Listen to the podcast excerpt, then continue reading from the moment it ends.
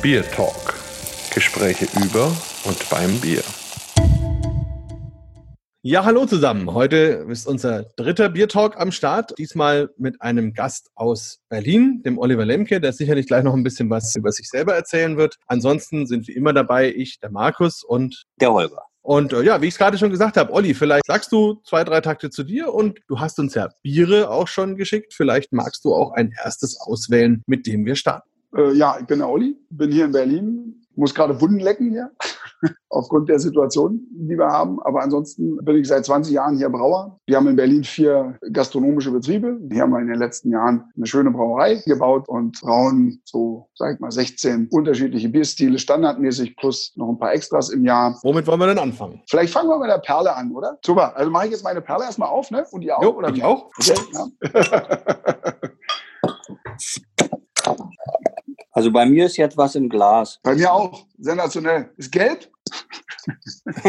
also gelb, ja, also gelb kann man natürlich dazu sagen, aber man könnte auch sagen Gold, oder? Goldbrillant natürlich. Ja, sieht ganz gut aus bei mir. Ich hoffe bei euch auch. Ja, ähm, sehr verlockend. Ich habe richtig Durst. Also zum Wohl. Prost. Schön, dass wir diesen Termin auch gewählt haben. 16.14 Uhr. Passt. Vielleicht ein paar Worte zur Perle? Gerne. Unbedingt. Perle heißt Perle aufgrund eines der Hopfen, der da drin ist. Außer der Perle äh, haben wir da noch Magnum drin und Mittelfrüh und Tradition, was ja so sehr traditionelle Hopfensorten für ein helles sind. Die Perle ist unser helles. Da fragt man sich vielleicht, warum machen wir ein helles? Weil wir sind ja in Berlin und nicht in München. Ne? Da sind wir gleich, glaube ich, bei einem boah, ziemlich umfassenden Thema. Wobei erstmal noch mal zu dem Bier selber. Wir haben versucht, eigentlich ein traditionelles helles, was Vollmundigkeit, Stammwürze, Alkoholgehalt, Farbe, generelle Charakteristik angeht, plus bisschen mehr Hopfen, aber nicht bitter Hopfen, sondern wirklich dieses Aroma speziell von der Perle da äh, noch unterzubringen und natürlich auch von den anderen beiden Aromasorten. Das war das Ziel. Wir denken, es ist uns gut gelungen, so dass man also ein helles hat, was so ein bisschen mehr Aroma spielt, als das für die meisten hellen am Markt üblich ist, die ja dort dann doch überwiegend malzbetont sind. Könnt ihr als Fachleute aus dem Süden das irgendwie nachvollziehen? Auf jeden Fall. Ich finde, es hat richtig schönen Charakter und einen eigenen Geschmack, was, was mir sehr gut gefällt Feld. Viele Helle sind ja schon ziemlich nah am Wasser gebaut. Das hier hat aber wirklich durch das Karamellmalz und durch die wirklich schönen Hopfennoten, also wirklich ein, ein sehr angenehmes, würde man schon fast ein bisschen von der Aromatik Richtung Export rüber tun, obwohl es ja ein ganz normales Helles ist. Also sehr schön, trinkt sich gut und ich bin normalerweise gar kein so ein Fan vom Hellen, aber das gefällt mir echt gut und passt mir jetzt auch zu der Zeit. Also ich muss mich ja erstmal outen. Ich wohne natürlich hier in München, aber der Hörer weiß es ja und man hört es ja auch sowieso. Ich bin ja kein Oberbayer. Und Helles ist jetzt, also wenn ich jetzt vier Stunden den Rasen mähe und wirklich Brand habe, dann geht es schon. Aber ansonsten ist es einfach mir viel zu langweilig. Und bei dem Bier hier ist mir das ganz angenehm, weil es ein schönes vollmundiges Bier ist. Ist auch, glaube ich, jetzt genau richtig zum Starten für unser Gespräch. Und die Perle finde ich sowieso prima, auch als Aromahopfen in einem Pilz. Und Pilz ist ja bekanntlich mein Lieblingsbierstil. Insofern bin ich ganz zufrieden. Was mich wirklich unglaublich verwundert, ist, was auch das helle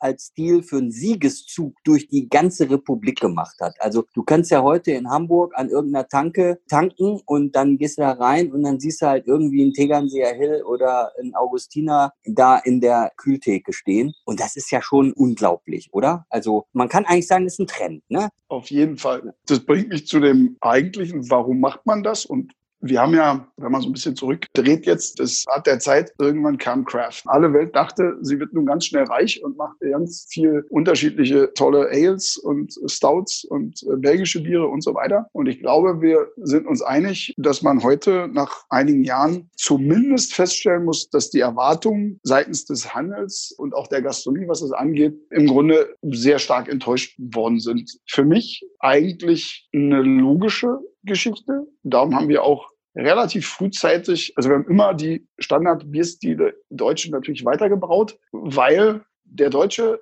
an sich, sag ich mal, wenn ich den so klischeehaft schildern kann, denkt prinzipiell, das beste Bier der Welt kommt aus Deutschland. So, jetzt kommen Leute und sagen, Edgy Badge, alles Unfug, du trinkst seit 30 Jahren Bier, ist alles doof, du musst jetzt Ales trinken. Die Wahrscheinlichkeit, dass da die Hälfte der Bevölkerung umschwenkt und sagt, juhu, auf dich haben wir gewartet, ist ja doch eher gering.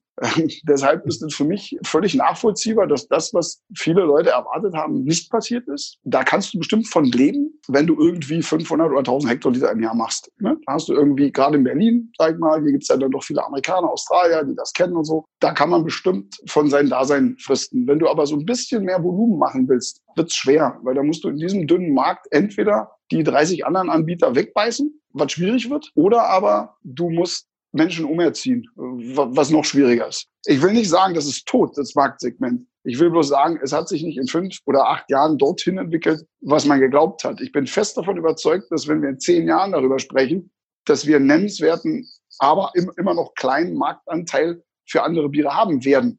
Aber es ist eben keine Explosion von jetzt auf gleich. Das sieht man, glaube ich, jetzt ziemlich deutlich. Und darum ist meine Intention, eigentlich auch immer gewesen. Und, und deshalb haben wir eben die Perle auch vor einem Jahr, glaube ich, in den Markt gebracht, um wachsen zu können, im Hektoliterbereich auch anderes Klientel zu erreichen, die deutsche Bierstile mag. Eine Geschichte dazu noch zum Schluss.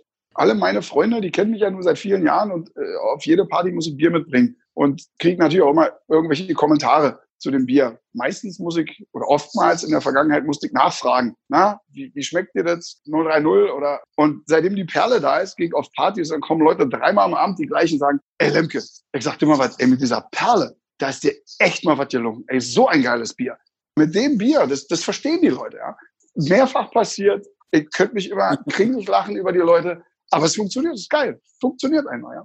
Ich kann das nur bestätigen. Also aber da ist ja auch nichts gegen einzuwenden. Ne? Also ich will auch gar nichts gegen den Bierstil Helles gar nicht schießen, ne? sondern wenn du einfach Feierabend hast und brauchst irgendeinen Freund, dann ziehst du dir einfach ein helles, fertig. Und das ist ja das Tolle am Bier. Du kannst ja zu jeder Tagesstimmung, zu jedem Anlass und so kannst du dir einen Stil raussuchen. Und dass das jetzt mit den neuen Bierstilen äh, nicht total explodiert hat, begrüße ich auch, weil wir haben eine Bierkultur, die ist großartig in Deutschland, total vielseitig und ist auch kreativ. Und das ist Heimat. Also unsere Bierkultur ist Heimat. Und was sollen wir da umschwenken? Also das wäre ja ganz furchtbar gewesen, wenn ich meinen Pilz nicht mehr kriegen würde, um Gottes Willen. Was mir so gut gefällt, ist auch das Mundgefühl. Also man hat richtig einen schönen, vollen Geschmack an dem Bier, der einem aber nicht über wird. Also eins, dass man einfach schön trinken kann. Sehr angenehmes Getränk, ein sehr weiches Getränk. Und ich glaube auch, dass dieses kleine bisschen mehr an Hopfen sich wirklich auszahlt. Also weil dann auch dieses eigentlich sehr volle vom Aroma ja wieder weggeht, weil dann die Hopfenbittere kommt und damit eben auch dieser Effekt wieder da ist, dass man sagt, Mensch, dann nächster Schluck, nächste Flasche, weiter geht's. Ist nicht so breit, macht nicht so satt. Ne? Da ist euch echt was gelungen. Und ein Thema noch, wo du sagst Pilz Helles. Ich bin als eher Norddeutscher, bin ich natürlich traditionell auch eher ein Pilztrinker äh, gewesen. Und das ist sicherlich auch eingeflossen jetzt in das Design der Perle, äh, Stichwort Hopfen. Aber wir haben natürlich noch ein anderes Problem. Wir können ja als kleiner Brauer, sind wir ja nicht konkurrenzfähig im Supermarkt, was den Preis angeht. Wenn da Oettinger und Sterni und weiß ich, alles äh, sag mal, welche, die von sich behaupten, zumindest Pilzbiere zu sein. Und da stelle ich jetzt meinen Pilz daneben und brauche 1,50 Euro oder 1,70 Euro äh, für den Endverbraucher für die Flasche. Das ist ein sehr einfacher Vergleich. Ne? Dann sagt er, äh, aber das Sterni kostet mich doch die Flasche nur, keine Ahnung, 20 Cent. Warum soll ich denn da 1,60 ausgeben? Und bei dem Hellen ist eben der Vorteil, dass es nicht so ein kannibalisierter Markt da hast du eben eine Kiste Augustiner, kostet auch hier in Berlin Geld oder ein Tegernseer, nicht? Das heißt, du bist beim Hellen auf einem anderen Preisniveau generell unterwegs und du hast nicht so viel unterschiedliche Anbieter. Das ist ja eine Frage der Preis, auch wenn ich ein Pale Ale braue, was genauso viel kostet in der Herstellung wie ein Pilz. Ja, beim Pale Ale akzeptiert der Verbraucher einen Preis, der ist viermal so hoch wie bei einem Pilz. Ja, das ist einfach so. Wir hätten ja auch ein schickes neues Pilz noch machen können, aber das, das war auch ein Grund aus wirtschaftlichen Erwägungen, warum wir gesagt haben, weil wir ein helles halt noch nicht hatten. Das waren die zwei Gründe, wo wir gesagt haben, haben, okay, wir versuchen einfach mal ein helles. Ne? Ja, wollen wir ein weiteres aufmachen? Seid ihr schon bereit? Sehr gerne. Unbedingt. Also wenn wir die ganze Zeit vom Pale Ale reden, dann sollten wir es jetzt auch mal probieren. So machen wir das, ich bin dabei.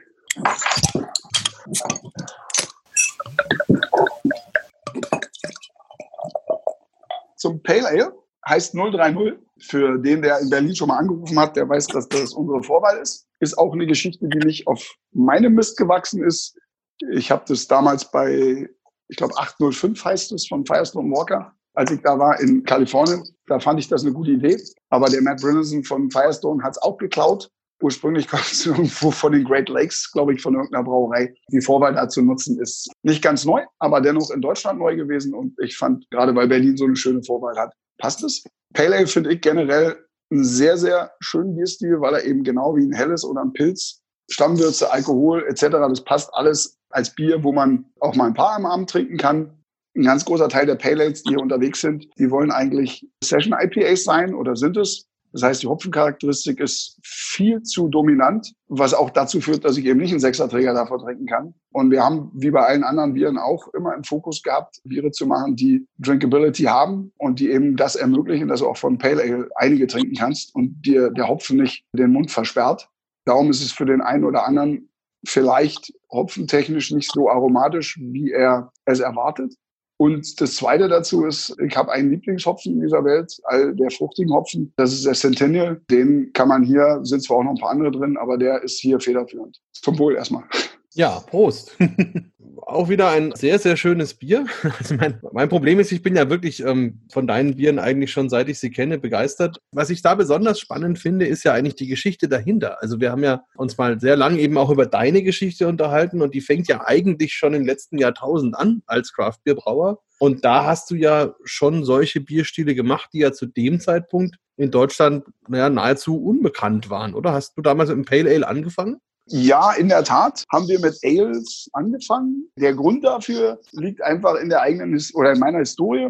Ich bin ja von Hause aus hier an der VLB, habe ich ähm, Brauwesen studiert und ähm, während der ähm, Studienzeit habe ich äh, so für Anlagenbauer gearbeitet, habe Brauereien in der Welt in Betrieb genommen und aufgebaut. Vorher war ich noch mal ein Jahr in den USA. Also ich habe so ein bisschen international geschnüffelt, was so geht und bin dadurch natürlich ziemlich zeitig, also seit Mitte der 80er, in Kontakt gekommen mit, mit anderen Bierstilen. Hat mich damals noch gar nicht so überzeugt. So ein Plan, was du tust in deinem Leben, weiß ich, wie es bei euch ist, aber der reift ja auch und äh, es nimmt Wendungen und Wirrungen, die man zuvor nicht erwartet hat. Aber ich habe es alles so irgendwie aufgesogen in meiner Jugend. Ich bin auch viel verreist, Australien, Südamerika und so. Und als dann irgendwie die Situation war, dass man anfängt zu arbeiten oder studieren erstmal und als der Entschluss reifte, eine eigene Brauerei zu machen, fiel das alles so ineinander, nicht? Also wie, wie so Puzzleteilchen, ne? dass du sagst, okay, ja, Brauerei, ja, aber nicht im Großbetrieb. Ich habe ja früher auch bei Polar mal gearbeitet als Praktikant oder bei Jever und wusste, okay, groß ist, hat auch seine Vorzüge, aber eigentlich wollte ich was selber machen.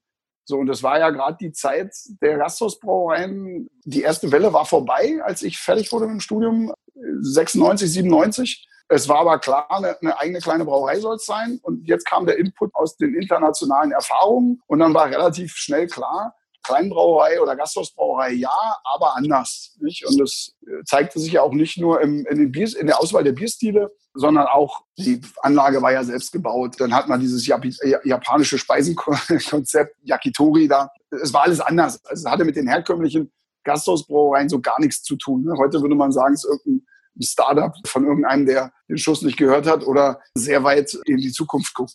Das hat ja auch dementsprechend nicht funktioniert, so dass ich über Jahre auch ein Stück weit zurückrudern musste, sei es was das Speisenkonzept anging oder auch was die Vielzahl der Bierstile anging. Aber das war eben, die Ausgangsbasis war halt schon getriggert durch diese eben genannten Faktoren. Ne? Und so kam es dazu, dass wir dann eben, wenn du heute bei Untapped guckst oder so, oder bei Rate Beer, ich verfolge das nicht so, aber ich glaube, wir haben von 2002, 2003 oder so IPA-Ratings da die ersten. Ne? Da wusste hier noch kein Mensch was von von IPA, ja. Wir haben Spaß daran gehabt, aber es war unverkäuflich im Endeffekt, ja. und, und, und, und, weißt du was? Am Ende haben wir nicht daraus gelernt. Heute machen wir auch eine Menge Biere, die unverkäuflich sind. nicht, weil sie nicht gut wären, sondern weil der Markt einfach noch nicht da ist. Wir haben alleine an Analysekosten irgendwie 20.000, 30.000 Euro mittlerweile, um dahin zu kommen, wo wir sind. Eigentlich ist es Spinnerei, aber es macht halt Spaß. Und das ist aber auch das Schöne. Also ich glaube, wenn du jetzt wirklich zurückblickst, dass du jetzt seit über 20 Jahren mit Leidenschaft Brauer bist und ja auch letzten Endes äh, dich durch viele Rückschläge nicht hast abbringen lassen, noch dazu in Berlin, das ist schon aller Ehren wert. Es war nicht immer nur auf meinem Mist gewachsen, sondern also es ist ja nie ein Werk von einem, sondern es gibt immer verschiedene Leute, die dazu beitragen. Ne? Ja, und interessant, dass du ja auch Leute hattest, die waren eine Zeit lang bei dir, dann sind sie wieder weitergezogen. Du hast schon für viele Leute, glaube ich, den Bierweg geebnet. Mir ist immer wichtig, oder ich, ich bin immer bemüht, dass man Leute hier eine Weile hat, voneinander profitiert und dass man hinterher ein gutes Verhältnis hat. Und meistens funktioniert das auch. Ja? Wir haben also auch Leute, die weggegangen sind, wo wir ein super Verhältnis pflegen bis heute, wo auch immer die Option wieder da ist, dass sie zurückkommen. Die meisten Leute gehen wirklich im Guten und man ist sehr zufrieden mit dem, was man gemeinsam geschafft hat. Ja. Aber man muss auch sagen, das, was wir hier machen, ist auch dauerhaft nicht für jeden, weil es auch echt anstrengend. Also wenn du dir überlegst, von dieser 2 Hektar Anlage bis heute 35 Hektar. Also wir sind ja eigentlich ein, seit 20 Jahren eine Baustelle. Ich habe gute Leute gehabt, die aber vielleicht als Brauer gut gewesen wären oder als Betriebsleiter oder was auch immer, aber diesen permanenten zusätzlichen Stress nicht ausgehalten haben oder auch nicht wollten. Und das mhm. kann ich auch nachvollziehen, weißt du? Also mir als Unternehmer, ich muss, habe ja sowieso eine andere Herangehensweise an das ganze Thema. Aber als Mitarbeiter, wenn du jetzt zum Mitarbeiter gehst und sagst, pass mal auf, wir haben jetzt ein halbes Jahr Stress, dann sagt er, ist in Ordnung, kann ich mit leben. Ne? Wo wir zum Beispiel im Brauhaus Mitte die Fassaden rausgerissen haben und im Winter im Freien Bier gebraut haben für einen, einen ganzen Winter lang. Das kannst du noch Leuten vermitteln. Aber wenn das vorbei ist und die Fassade ist wieder da und du sagst so, Okay, und als nächstes müssen wir jetzt ein neues Sudhaus planen und hier müssen wir irgendwie in diesen Bögen äh, einen Weg schaffen, dass wir irgendwie einen Dampferzeuger da reinsetzen und einen Schornstein bauen, wo gar keine Möglichkeit. Also es ist, kommt immer wieder was Neues. Es ist immer neu, immer neu, immer neu. Manchen Leuten, und das kann ich voll nachvollziehen, ist nach einer gewissen Zeit, dass sie sagen, ey Lemke, weißt du, du findest ja nie ein Ende hat Spaß gemacht, aber ich, ich suche mein Glück und mein bisschen jetzt runterkommen woanders. Und mhm. das gab es schon öfter, ja. Auch verständlich. Wie gesagt, ja. habe ich volles Verständnis für. Ja. wobei natürlich das auch ein bisschen der Kern des Unternehmertums ist, dass du ja eigentlich immer wieder gucken musst, dass du ja nicht stehen bleiben kannst, sondern wenn man irgendeinen Punkt erreicht hat, muss man im Kopf eigentlich schon wieder wissen, wo man dann die nächsten Schritte geht und was man hier ausprobiert, um einfach da auch immer ja, weiter am Ball zu bleiben und sich weiterzuentwickeln. Es gibt Leute, die finden das ja auch cool. Die sind ja gerade deshalb hier, weißt du? Und die sagen, hey, was ist das nächste? Ich wollte einfach nur sagen, dass so die Tradition der Walz innerhalb des der Handwerkschaften, ja, der Zünfte, die ist ja nicht umsonst entstanden, ja. Also du hast einmal als Geselle die Möglichkeit, verschiedene Betriebe kennenzulernen, verschiedene Lehrmeister zu haben, deinen Horizont zu erweitern und für die Betriebe war es auch jedes Mal eine Bereicherung, weil du bei jedem Betrieb auch wieder was von den anderen Betrieben mit eingebracht hast. Ich weiß nicht, bei den Brauern ist die Walz nicht mehr so verbreitet wie bei den Zimmerleuten und so, aber so wie du es jetzt beschreibst, ist es ja auch eine Art von Walz, die dann da Correct. entsteht. Ja. ja? Ähm, ja. Und gerade wenn, wenn dann Leute aus dem internationalen Kontext dazukommen, dann können die sehr bereichernd sein, weil die einfach über den Tellerrand geschaut haben und Leute, die dann sich entscheiden, wirklich aus der Komfortzone rauszugehen, in ein fremdes Land zu gehen, in eine fremde Umgebung mit einer fremden Sprache und so. Da kann man sowieso immer mehr erwarten als jetzt bei jemandem, der, sag ich mal, einen 9-to-5-Job am liebsten hat. Klar, ich kenne das ja seit frühesten Tagen. In unserer Branche ist das total üblich, immer schon gewesen, ne? dass du also im Ausland begehrt bist. Ja, also egal, wo ich war im Ausland, im Brauereibereich waren immer Deutsche, VLBer, Weinstefaner, Ulmer, Dömensianer immer unterwegs. Und dementsprechend war das auch, das, das hat ja auch diesen familiären Charakter geprägt, wo du dich immer überall willkommen gefühlt hast. Meine, Markus hat es ja schon hundertmal gehört, die kleine Geschichte, wo ich bei Anhäuser Busch vorgesprochen habe da und saß vor Gary Kremer, das war zu der Zeit der oberste Brauer im Anhäuser Busch Konzern, ne, der sich eine halbe Stunde Zeit genommen hat für Nobody aus, aus Deutschland, damals im zweiten, dritten Semester. Das ist schon bezeichnend für die Branche auch das ist schon ein familiären Touch hat. Und man immer willkommen ist im Ausland, egal wo du eigentlich aufschlägst. Da habe ich immer sehr genossen. Holger, magst du uns ein Bierchen aussuchen, was wir als nächstes trinken? Also ich fände ja schon toll, irgendwie, wenn wir jetzt mal auch über die Budike sprechen. Und es ist eines meiner absoluten Lemke-Lieblingsbiere, wenn ich das so sagen darf. Sie macht sich auch ganz, ganz schlecht hinterher, hinter dem letzten Bier, was wir wahrscheinlich trinken. Ja, obwohl, ob, obwohl Uli, Olli, also ich kann dir sagen, also ich will mich jetzt nicht als Säufer outen, das bin ich auch nicht bin wirklich Genusstrinker und kein Wirkungstrinker. Aber wenn du irgendwann gar nichts mehr schmeckst und weiß ich nicht, wie viel Biere du verkostet hast, dann einfach nur mal ein schönes Sauerbier und dann geht's auch wieder. Ja, ja, also. ja, ja, ja, ja, Es neutralisiert halt, ne? Ja, genau. Ja, wir haben die Boutique, kurz zum Namen. Ich sag mal, man kann natürlich äh, fünf Podcasts füllen mit der Boutique alleine. Wir müssen das natürlich hier reduzieren. Berliner Weiße, alter Bierstil, 1600 schieß mich tot. Markus weiß das alles viel besser. Du bist ja quasi Bierhistoriker. Mhm. Wir haben uns zur Aufgabe gemacht, vor einigen Jahren den Champagner des Nordens quasi wiederzuentwickeln und zu sagen, okay, wir haben jetzt ein Bier, was auf Mischgärungsbasis funktioniert, ähnlich wie Lambic Gös. was die Berliner Weise ja heute in ihrer gewohnten Form nicht mehr ist. Das ist ja ganz weit weg davon. Und so sind wir angetreten, haben gesagt, okay, wir scannen jetzt ohne Ende Mikroorganismen unter Teilhabe natürlich auch von Brettanomyces, weil wir wissen aus der Literatur und aus Promotionsarbeiten, dass die definitiv Teil der Budike war, was auch völlig nachvollziehbar ist bei den damaligen Arbeitsweisen und kreieren ein Bier, was per Mischgärung funktioniert, was nah daran kommt, was, wie es früher gewesen sein mag, wenn ein Sud gut gelaufen ist. So will ich es formulieren. Weil es gab natürlich damals keine Kontinuität und es gab ähnlich, also ich kenne das von unseren belgischen Kollegen, die pro Fermenter 200 unterschiedliche Mikroorganismen drin haben und dann versuchen, Kontinuität zu erreichen über das Verschneiden. Das ist auch ein möglicher Ansatz, den haben wir nicht gewählt, sondern wir haben gewählt einen Ansatz der Moderne, wo wir gesagt haben, wie kriegen wir ein reproduzierbares Produkt unter Einbindung dieser unterschiedlichen Mikroorganismen, indem wir diese gezielt auswählen, in gezielten Mischungsverhältnissen anstellen, was natürlich beim Brauen ein ziemlicher Akt ist, weil du jedes Mal mit einer neuen Reinzucht startest. Es ist also nicht so wie beim normalen Bier, wo du erntest und den nächsten Sud anstellst, sondern jede Bodike wird speziell aus dem Reagenzglas quasi hergeführt, unterschiedliche Organismen. Dann wird geguckt, in welchen oder wir haben natürlich unsere Erfahrung durch die Jahre und, und unsere, wir haben fünf Diplomanden habe ich betreut bei Professor Metner, die ihre Masterarbeiten oder, oder Studienarbeiten über dieses Thema gemacht haben unter meiner Leitung. Und so haben wir natürlich diese ganzen Modalitäten rausgekitzelt und geguckt, wie kommen wir diesem Ziel des Champagners des Nordens, ups, darf ich nicht sagen, am nächsten. Und das ist das Ergebnis, was wir hier jetzt verkosten. Und das ist ein Bier, was sich natürlich verändert das ist relativ jung. Und dieses Bier wird natürlich, äh, dadurch, dass es lebende Organismen hat, wir haben Evidenz, dass die Brettanomyces auch nach 20 Jahren noch effektiv in der Flasche ist. Und so wird sich auch dieses Bier in den nächsten 20 Jahren, wenn es nicht getrunken wird, verändern. Unser Anspruch ist, auszuliefern, schon in einer Qualität, die so ist, dass man sagt, das ist toll. Und dann eben es wie ein Wein auch hinlegen kann über Jahre und schauen kann, wie es sich entwickelt. Ja. Da würde jetzt ein Unbedarfter vielleicht, der noch gar nicht viel damit zu tun hat, sagen, wieso ist das jetzt was Besonderes? Im Grunde, es gibt doch schon immer Berliner Weiße. Als ich in den 70ern, 80ern in West-Berlin war, habe ich das getrunken. Das war dann halt grün oder rot. Und was ist denn da jetzt eigentlich neu dran? Warum hat man da eine Uni involviert? Warum? Also man hat Folgendes getan. Man hat von diesem ursprüngliche, von der ursprünglichen Art und Weise, dieses Bier als Mischgärung mit unterschiedlichen Mikroorganismen zu produzieren, ist man abgewichen, weil es natürlich für deutsche Brauer herkömmlicher Natur eine Katastrophe ist. Nicht? Also ich brauche einen Organismus, der mein Bier produziert in Reinzucht. Das ist unser Anspruch bei Pilzbieren, bei Helm, bei allem, was wir produzieren. Und das, was bei der Weiße ursprünglich war oder eben auch in Belgien praktiziert wird, ist für einen deutschen Brauer eigentlich undenkbar. Weil diese Organismen sind natürlich auch welche seines Laktos, seines Brett, die ich in keiner Brauerei der Welt überall, überhaupt haben möchte. Also, oder in keiner Brauerei in Deutschland.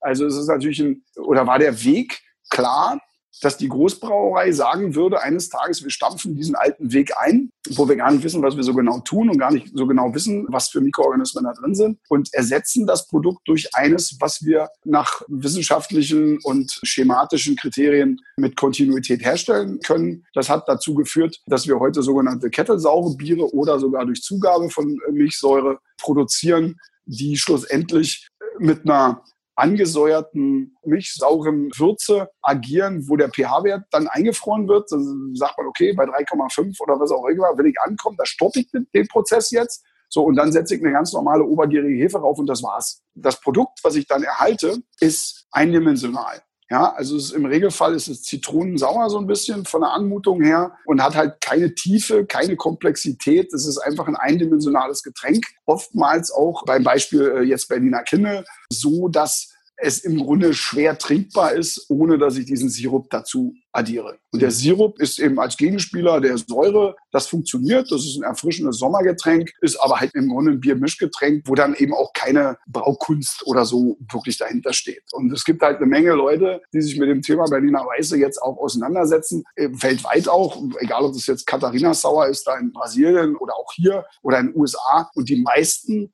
meines Wissens verfolgen nach wie vor diesen Weg, dass ich es möglichst simpel gestalte. Also diesen Kettle Sour Weg. Und unser Anspruch war bewusst, das nicht zu tun, sondern das Original wiederzubeleben. Und das Resultat ist jetzt ein Bier, was trotz der Tatsache, dass es eine geringe Stammwürze hat und einen geringen Alkoholgehalt, sehr komplex und tief ist. Wenn man das schmeckt, wird man feststellen, Ich habe unfassbar viele Nuancen da drin, gerade durch diesen leichten Brettcharakter, wo man aber sehr vorsichtig sein muss, weil wenn der zu stark wird, dann kannst du es auch nicht mehr trinken. Also mit Sicherheit das anspruchsvollste Bier, was wir brauchen. Ja, sehr spannend und auch anspruchsvoll in der Brauerei, denke ich mal, weil man ja unheimlich aufpassen muss, wo die Mikroorganismen sind und wo sie nicht sind. Ne? Ja, wir haben für die Weiße einen separaten Keller. Du kennst ja bei uns die Situation, ursprünglich wurde sie am Schloss produziert, das war aber sehr aufwendig, weil wir dann mit einem Tank rüberfahren mussten und so weiter.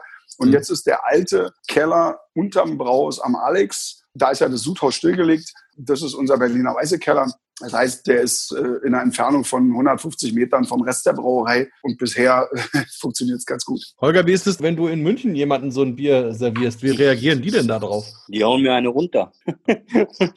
also kommt drauf an, wer es ist. Ne? Aber wenn ich jetzt hier auf die Straße gehe und einfach einen typischen Münchner einfach einlad und sagt, magst ein Bier? Und ich, ich schütze ihm ein und er wundert sich schon, warum so trüb ist und so aber dann trinkt er halt, weil er ja Durst hat und Bier ist ja nie schlecht hier in der Stadt, aber dann haut er mir eine runter. Also das würden die nicht verstehen. Ja, also jetzt gibt es natürlich genügend Leute hier, die aus der Craft-Bier-Szene kommen, beziehungsweise die eben auch wertschätzen und die setzen sich dann natürlich damit auseinander und reden von der Komplexität, die ja ohne Zweifel dieses Bier hat und so. Aber ich nehme es ganz gern auch in Verkostungen, aber ich muss schon sagen, man muss die Leute begleiten. Also du kannst jetzt nicht einfach sagen, so Prost. Man muss schon, ja, das anmoderieren, muss auch darüber reden, was, wie besonders das ist, muss vor allen Dingen auch bei den meisten, denke ich, dieses Bild von einem Bier, was die dann im Kopf haben, erstmal versuchen herauszubekommen, damit die ganz frei werden. Ja? Also, dass die sich öffnen können und nicht irgendwie mit ihren Erwartungen in dieses Bier einsteigen, ne? Dann, weil sonst kommt eine Enttäuschung. Wir machen es den Leuten ja leicht dadurch, dass wir noch drei weitere Varianten davon machen. Die kennt ihr ja, Himbeer Waldmeister und die Berliner Eiche, wo aber dann eben nicht mit Sirup gearbeitet wird, sondern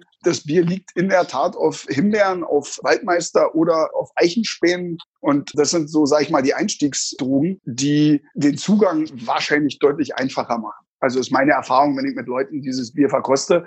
Waldmeister speziell, da gibt es entweder Fans oder welche, die sagen, kann ich nicht. Himbeer ist eigentlich ein Ding, was alle lieben. Und die Eiche, mein eigentlicher Favorit, weil die Süße des Holzes so einen wunderschönen Gegenpol zu der Säure liefert und weil es auch eine echte Ausnahme ist, dass man ein schwach alkoholisches Bier mit Holz in Verbindung bringt, was im Regelfall wenig funktioniert. Da gibt es echte Fans, die sagen, das ist sensationell und das kann ich auch sehr, sehr gut nachvollziehen. Und dann gibt es welche, die sagen, ich schmecke das Holz gar nicht. Ja.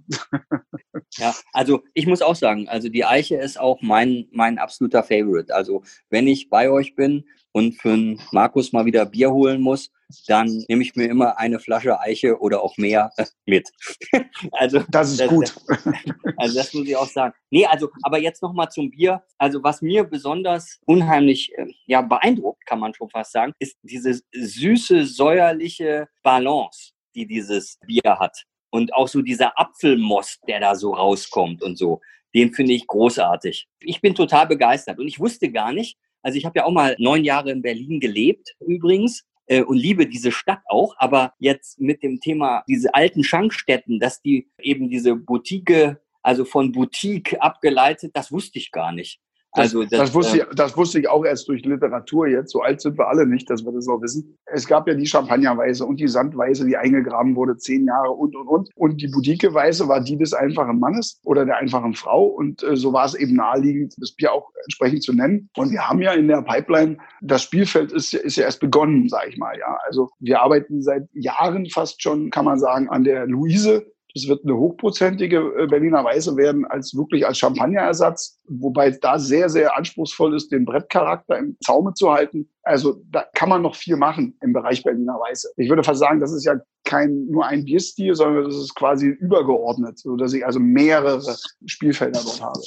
Ja, also ich muss sagen, für mich am spannendsten ist ja die Himbeerweiße. Das ist mein absolutes Lieblingsgetränk. Also da nehme ich immer mindestens zwei, wenn ich da bin. Und ich muss sagen, was ich auch faszinierend finde, bei der Waldmeister Weißen konnte man ja über die Jahre sehr gut nachvollziehen, wie ihr so ein Produkt entwickelt.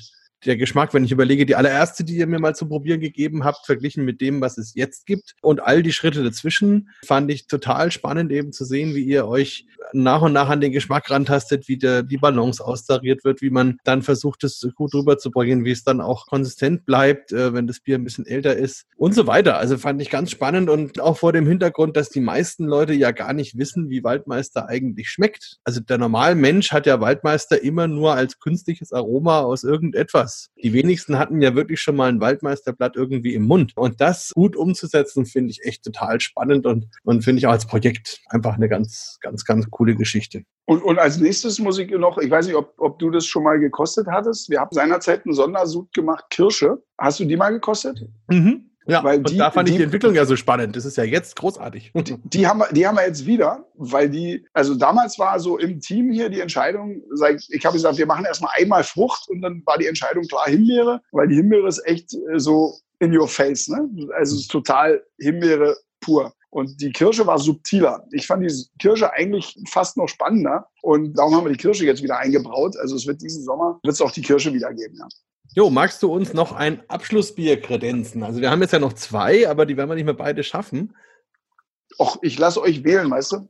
Das, das ist natürlich jetzt gemein. Ne? Also ich würde fast sagen, wir, verlängern den Podcast um zehn Minuten und machen sie doch beide, oder? Was sagst du? Also ich würde jetzt einfach sagen, auf jeden Fall jetzt als nächstes muss eigentlich das Spreekost IPA kommen, weil ich habe, glaube ich, gestern das Paket bekommen und habe es heute ausgepackt und so. Und seitdem freue ich mich drauf. Also das wäre sehr gemein, wenn, wenn das also jetzt nicht käme. Ja. Na, wenn, wenn also, ihr euch nicht entscheiden könnt, machen wir beide. Los, geben wir Gas. Ich wir machen beide. Du hast ja gerade schon eins aufgemacht. Ich glaube, das war der Spreekost, oder? Genau, ja. Dann ziehe ich mal nach hier.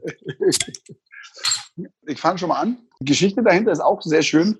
Und zwar hat die Hopgrowers Association, also der Hopfenpflanzerverband der USA, seit einigen Jahren inszenieren die einen Wettbewerb, verschicken Hopfen und sagen hier, die, die ihr mitmacht, macht einen Wettbewerb äh, unter Zuhilfenahme unseres Hopfens. Ihr könnt den auch noch ergänzen durch anderen Hopfen oder ihr könnt das weglassen, wie auch immer. Und wer macht das beste West Coast Style IPA in Deutschland? Da haben wir gleich beim ersten Mal mitgemacht und ich habe dieses Bier geschrieben, einfach nur aus der Theorie dann haben wir mitgemacht und haben nichts gewonnen. Und fanden das Bier aber super eigentlich und hatten auch einen Namen, Spraycoast, und äh, haben das Bier dann trotzdem auf den Markt gebracht. Und dann kam äh, der damalige äh, Braumeister, äh, Andi Heggi. Markus, du kennst ihn noch, ne? Jo. Der Andi ist ein großer Freund von Citra. Und ich mag überhaupt kein Citra, weil diese harzigen Noten und so, das ist mir alle nicht so meins. Wie gesagt, vorhin schon gesagt, bin eher bei Centennial Cascade ein bisschen. Der Andi kam dann nach Hause und hat das von mir entworfene Spraycoast mit Citra gestoppt, sag ich mal, bis der Arzt kommt und meint, hier, guck mal, so muss es sein. Und dann habe ich gesagt, Pfui Deibel, so kann es keiner saufen.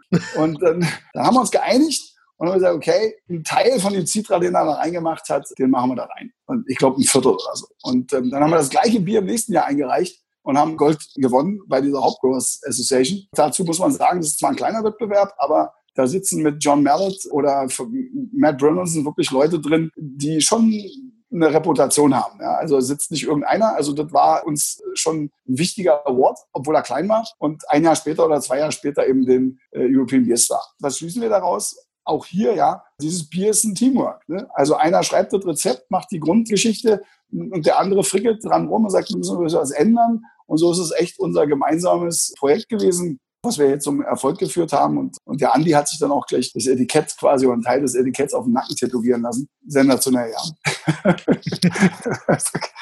ja, äh, das war irgendwie diese Geschichte. Und geschmacklich ist es also wirklich West Coast Style. Ist, wir haben ja ein Standard-IPA, was ein bisschen lieblicher ist, was ein bisschen netter ist für Starter. Und hier ist wirklich die volle, bittere ein bisschen Harzigkeit, aber auch Centennial und Cascade als Aromaspender Grundlage. Ich finde es toll. Ich, ich trinke es mittlerweile deutlich, deutlich lieber noch als unser Standard-IPA. Auch viele Amerikaner kommen hier auf den Hof oder so und sagen, ey, ich bin gewöhnt zu Hause meine IPAs und so, aber hier, da habe ich eins gefunden, was dem das Wasser reichen kann. Bin ich sehr zufrieden mit und verkauft sie auch gut. also ich kann mich auch noch gut erinnern an den European Beer Star, an die Winners Night. Da hatte der Andi, glaube ich, das Tattoo ziemlich frisch, ganz stolz jedem präsentiert und hatte auch schon das ein oder andere IPA auf diesen Erfolg getrunken. aber, es, aber weißt du, ist auch in Ordnung. Es ist, er ist Teil dieses Produktes. Er hat das mitentwickelt und da kann man dann auch stolz drauf sein. Passt, ja, finde ich. Was ich vorhin gesagt habe, ne? jeder, jeder leistet seinen Beitrag hier. Wäre schlimm, wenn nicht. Unbedingt. Also ich kenne es ja und mir geht es also auch so wie den Amerikanern. Ich mag das sehr.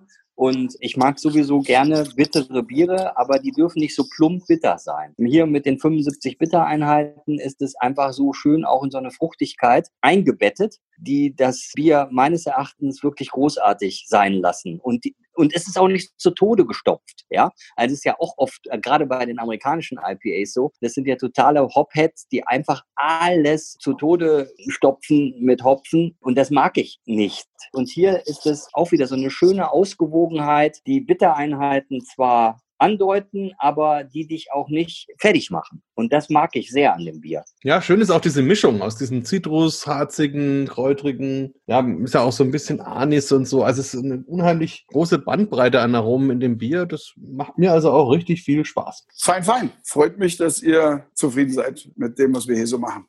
Ja. Kannst du uns jede Woche schicken, so ein Paket?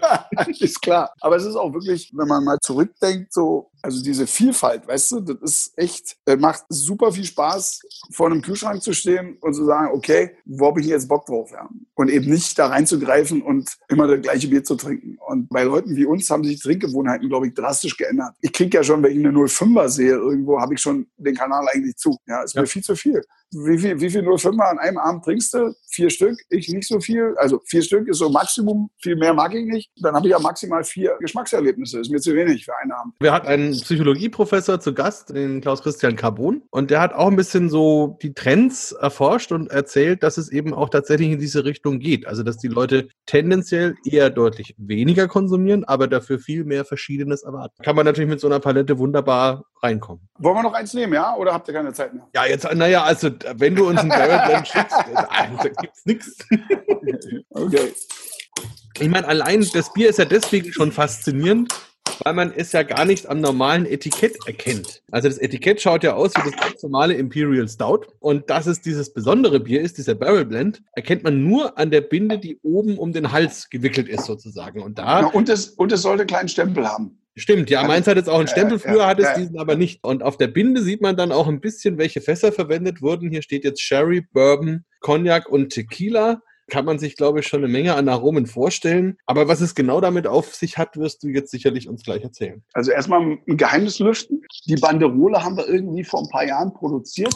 Die ist nur exemplarisch. Das heißt also, wenn wir jetzt, ich sehe schon zum Beispiel in diesem Barrel Blend ist Rum drin und der Rum steht nicht mit auf der Binde. Also die Binde darfst du nicht für eins zu eins umsetzen in Realität. Aber sie zeigt zumindest, dass es diese spezielle Version vom genau. Imperial Stout ja, ja, Wenn ich dieses Bier blende, ist die Idee, möglichst Komplexität zu erreichen, ohne aber, und das wisst ihr ja auch, vielfach ist es so, dass der Alkohol dich erschlägt. Die Idee ist Komplexität, aber ohne dass der Alkohol zu dominant ist und ohne dass eine der Bierstile oder der Spirituosenstile, die da drin sind, zu dominant wird. Bei Rum zum Beispiel ist es total gefährlich. Wenn du mehr als fünf Prozent Rum-Vorbelegung hast, dann schmeckt das nur noch nach Rum. Haben wir mal ausprobiert, fanden die Jungs hier äh, super cool. Habe ich gesagt, ist nicht meins. Das hieß dann Caribbean Stout oder so, ja.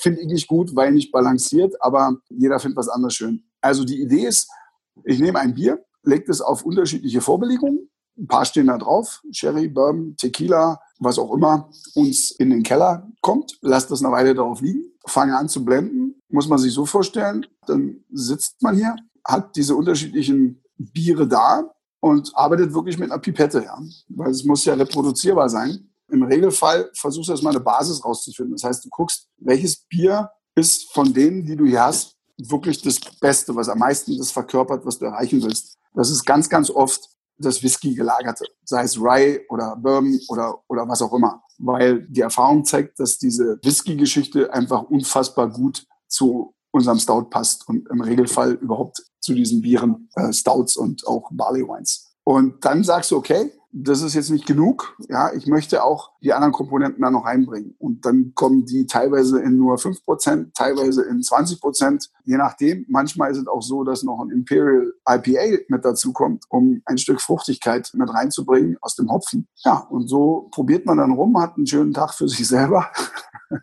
und am Ende hat man dann ein Produkt und kann das Mischungsverhältnis in die Produktion runtergeben und sagen, ey, bitte einmal so blenden. Dann wird es geblendet und geht auf den Mischtank und dann geht es auf den Füller und das ist das Resultat. Aber im Regelfall sind es so um die 1000 Flaschen. Die es da jedes Jahr einmal gibt. Genau, korrekt. Fühlen wir uns jetzt aber sehr geehrt, dass wir das probieren können. Dann immerhin schon mal ein Promille davon. Da musst du dich nicht geehrt fühlen. Du bist ja ein guter Kunde und kaufst ja jetzt mal eine Kiste. Das stimmt, mindestens eine.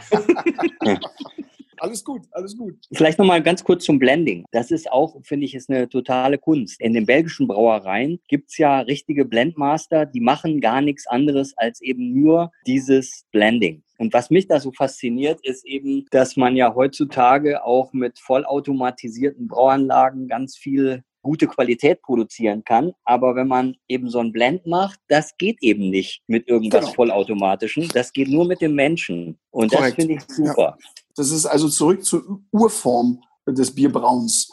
Das ist ein Stück weit unter den Tisch gefallen. Das ist ja bei der Berliner Weise genauso wie beim Blending jetzt, dass man also eine Rolle rückwärts macht und sagt, okay, Produktkontinuität, wissenschaftlicher Ansatz, alles super, alles schön, aber das muss man paaren mit den Dingen, wie unsere Vorväter und Vormütter Bier gebraut haben. Und da geht es eben um Blenden, da geht es um unterschiedlichste Mikroorganismen und, und, und. Das kann man sehr schön kombinieren, finde ich. Das heißt nicht, man macht Wildstyle und alles ist egal, sondern man packt diese alten Prinzipien in Leitplanken und kreiert da, dadurch eben schöne neue Produkte. Das funktioniert, glaube ich, ganz gut. Back to the roots sozusagen, weil ja auch diese ganze Blending-Diskussion, also früher war es ja einfach notwendig, Biere zu Klar. blenden, um überhaupt vernünftig trinkbare Dinge zu erhalten. Also bis zur Erfindung des Porters und alles, was danach in England kam, war das ja durchaus üblich. Und selbst in Franken hat man den Verschneidbock noch bis vor wenigen Jahren genutzt, um einfach von dem einen Sud auf den anderen nach und nach über zu blenden sozusagen, damit der Normalkonsument am Stammtisch nicht merkt, dass der Sud jetzt gewechselt wird. Also insofern ganz spannend. Oder wenn man nach Tschechien schaut zum Beispiel, da wird ja heute noch geblendet. Die haben ein dunkles Bier und ein helles Bier und dann kann ich eben auch die Mischung davon bestellen. Also das wäre ja für Deutsche eigentlich ziemlich undenkbar. Da muss man immer so ein bisschen die Bierkulturen sehen.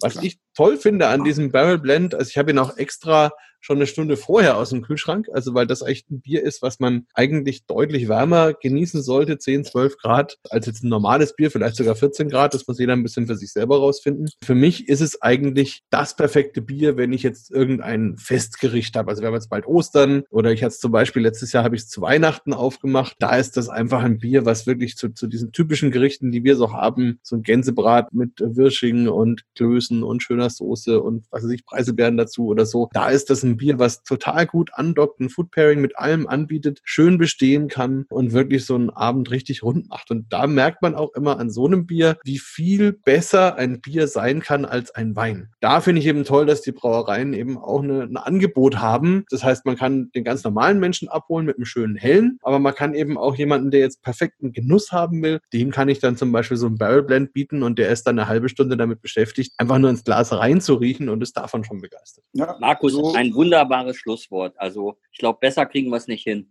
über das Bier haben wir noch nicht geredet. Aber ist auch egal. Es ist schön, dass es dir gefällt, Markus. Du hast es gut ausgedrückt. So sehe ich das auch. Ja. Ich kann mich noch erinnern, ich glaube, das war auf der Internorga damals in Hamburg, wo ich das zum ersten Mal auch einem größeren Publikum vorgestellt habe. Und das war echt ganz, ganz toller Moment, weil damals, ja, es war unbekannt, äh, überhaupt ein Bier in ein nicht vorbelegtes Fass zu tun. Es war unbekannt, ein Bier aus verschiedenen Fässern zu blenden und es dann so zu präsentieren. Da hat man wirklich gemerkt, wie bei vielen im Kopf einfach was passiert ist. Also bei vielen, die eben vorher aus der Weinecke, aus der Spirituosenecke kamen und immer aufs Bier so herabgeschaut haben und gesagt, naja, ihr mit eurem Hellen und Pilz und alles gut und schön, aber wenn es um Geschmack und Genuss geht, dann trinke ich halt mein Weinchen. Da habe ich wirklich Leute echt abholen können und mit dem Bier auch begeistern können. Also auch deswegen bin ich wahrscheinlich so davon begeistert. Mach das mal weiter mit dem Leute begeistern. Das ist gut, das brauchen wir. Wir sind jetzt, glaube ich, eh schon beim doppelten Podcast oder so. Wir freuen uns sehr, dass du unser Gast warst, Olli. Das war ein ganz, ganz tolles Gespräch und hat auch mal wieder gezeigt, wie viel Enthusiasmus und, und Begeisterung und auch Handwerkskunst und Unternehmergeist alles in der Brauerei stecken kann und auch muss, wenn sie eben lange Bestand haben soll und, und eine Perspektive auch für die Zukunft haben soll. Also vielen, vielen Dank. War ein ganz toller Biertalk mit dir. Gerne immer. Freut mich, dass ich dabei sein durfte. Bin immer für euch da. Grüß mir Berlin, Olli. Bier Talk, der Podcast rund ums Bier. Alle Folgen unter www.biertalk.de.